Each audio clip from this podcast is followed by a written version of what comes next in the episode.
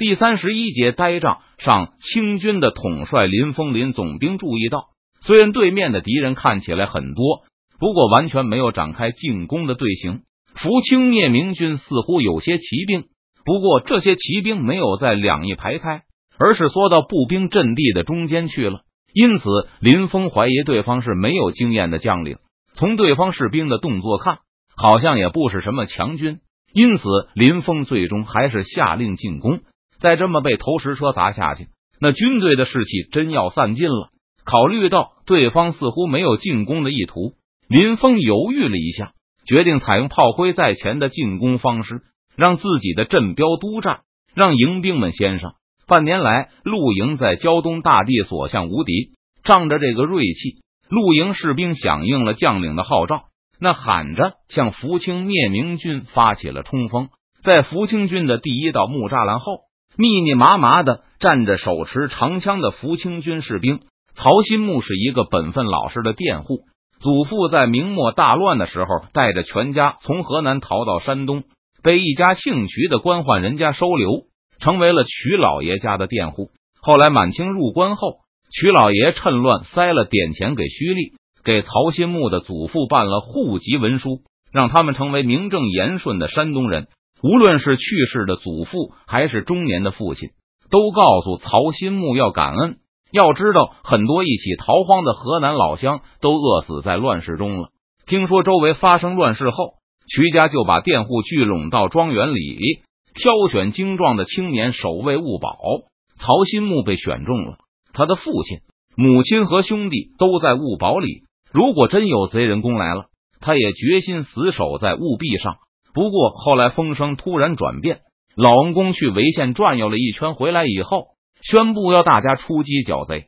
虽然离开物堡让人有些心里不安，不过作为一个佃户，曹新木也没有什么选择权，就跟着徐秀才、徐木山他们老曹家恩公的孙子一起出发了。因为曹新木的名字里也有个木字，所以五行缺木的孙少爷认为他会给自己带来福气。就把曹新木任命为贴身护卫。到了潍县城外后，瞿秀才宣布，城外的人不是贼，是讨贼的盟友，而守在城内的人才是贼。盟友炸开了城墙，曹新木就跟着进去了。讨贼的行动很顺利，他们把化妆成县太爷和衙役的贼人都打垮抓起来了。瞿秀才既然这么说，那就一定没错。接下来又跟着队伍一路南征北战。曹新木护着瞿秀才进了莱州府城，一路上虽然节节胜利，但曹新木却是越来越糊涂。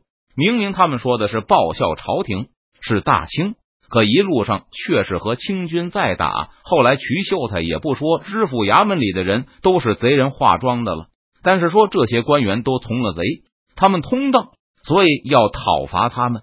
与此同时，邓明却大模大样的在中军帐待着。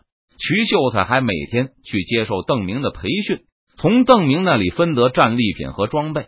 不过，既然是瞿秀才交代的，那就照着做就是了。莱州府城对曹新木来说无疑是大开眼界，毕竟以前他连邻居村都没有去过，光是潍县就让他看得兴奋了好几天，更不用说府城了。离开莱州向登州进发的时候，即使是如同曹新木这样老实巴交。之前从未离开过出生地周围二十里地的的农民，也觉得福清军干的事和他们嘴上说的正好相反，实在忍不住去问瞿秀才的时候，对方还长叹一声：“老曹啊，我是怕你糊涂，所以才没有和你仔细说。”瞿秀才解释了一会儿后，曹新木更加糊涂了。不过，反正瞿秀才怎么吩咐，他就怎么就是了。敌人冲过来的时候。曹新木挺身站在瞿木山的身前，在进入登州前，几十个跟着瞿秀才的壮小伙都有些抵触情绪，因为他们觉得离家太远了，平生第一次出门，总惦念着赶快回家看看。不过瞿秀才说这是潍县有名的夏老爷的军令，大家还是继续前进，而每个人的功劳，瞿家都是记得的。瞿秀才写了一封信送回老家去，封口前还读给这些佃户听。信里把他们好好的夸奖了一番，让瞿老爷免去这些人家的一部分租子。几个表现出色的，瞿秀才还让他爷爷吩咐管家给他们换块肥田，至于特别出色的保镖曹新木，瞿秀才让家里给他说门亲事，不要找什么佃户的女孩，要给他找个富农家的姑娘。将来等回家了，还要让他去领份收租分田的差事。既然这样，那还有什么好说的？谁想伤了瞿秀才一根汗毛，就除非从曹新木的尸体上踏过去。即使不幸战败了，曹新木也绝不会丢下瞿秀才逃走。其他同来的人应该也不会。他们就算感激程度不如曹新木这么高，但如果瞿秀才有什么三长两短，他们就是逃回家也会被爹妈打死，然后去老爷那里领受严惩。看到清军冲过来的时候，曹新木背后的徐木山也是神情严肃。虽然出身近身家庭，很早就考得了功名，不过本质上徐木山也是个乡下孩子。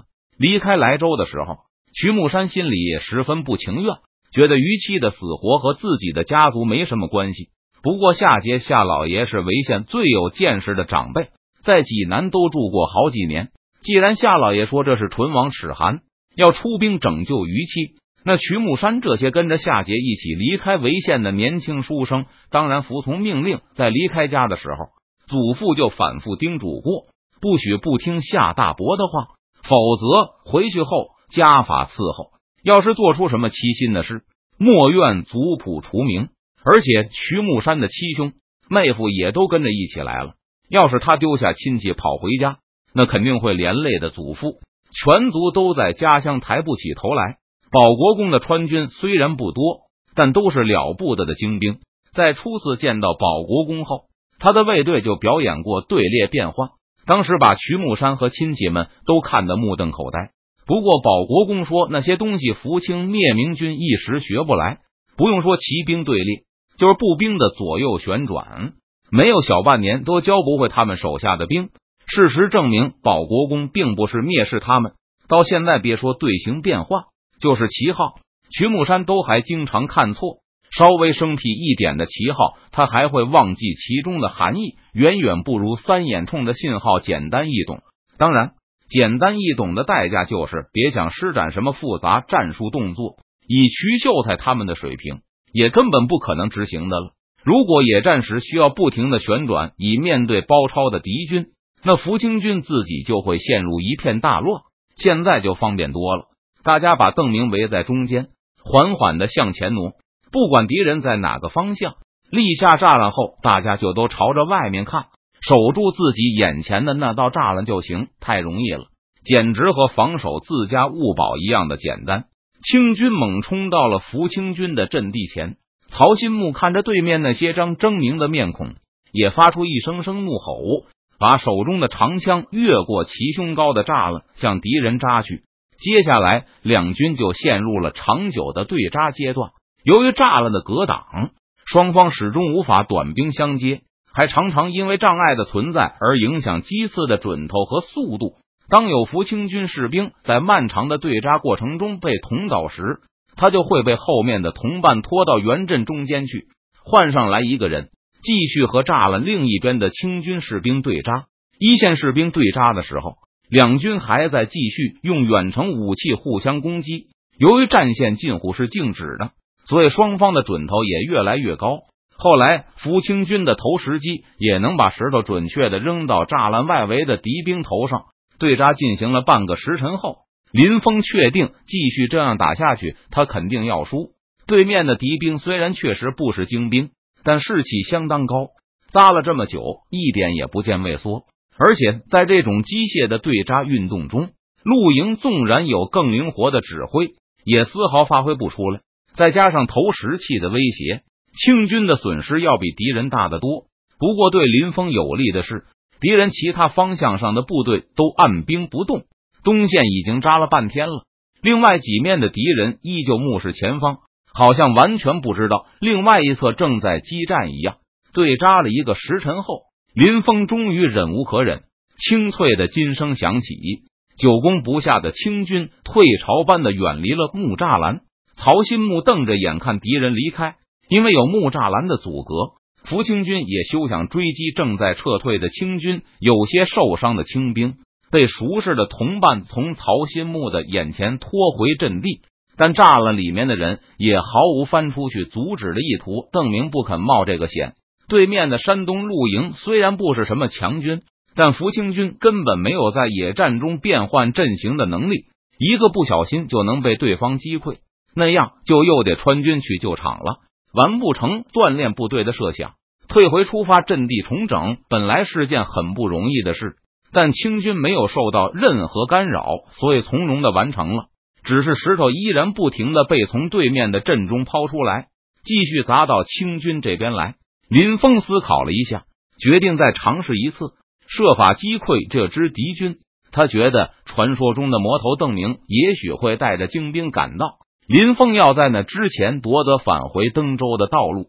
鼓声又一次响起，这次是林峰的镇标带头冲锋。那喊着向福清军的阵地猛扑过来，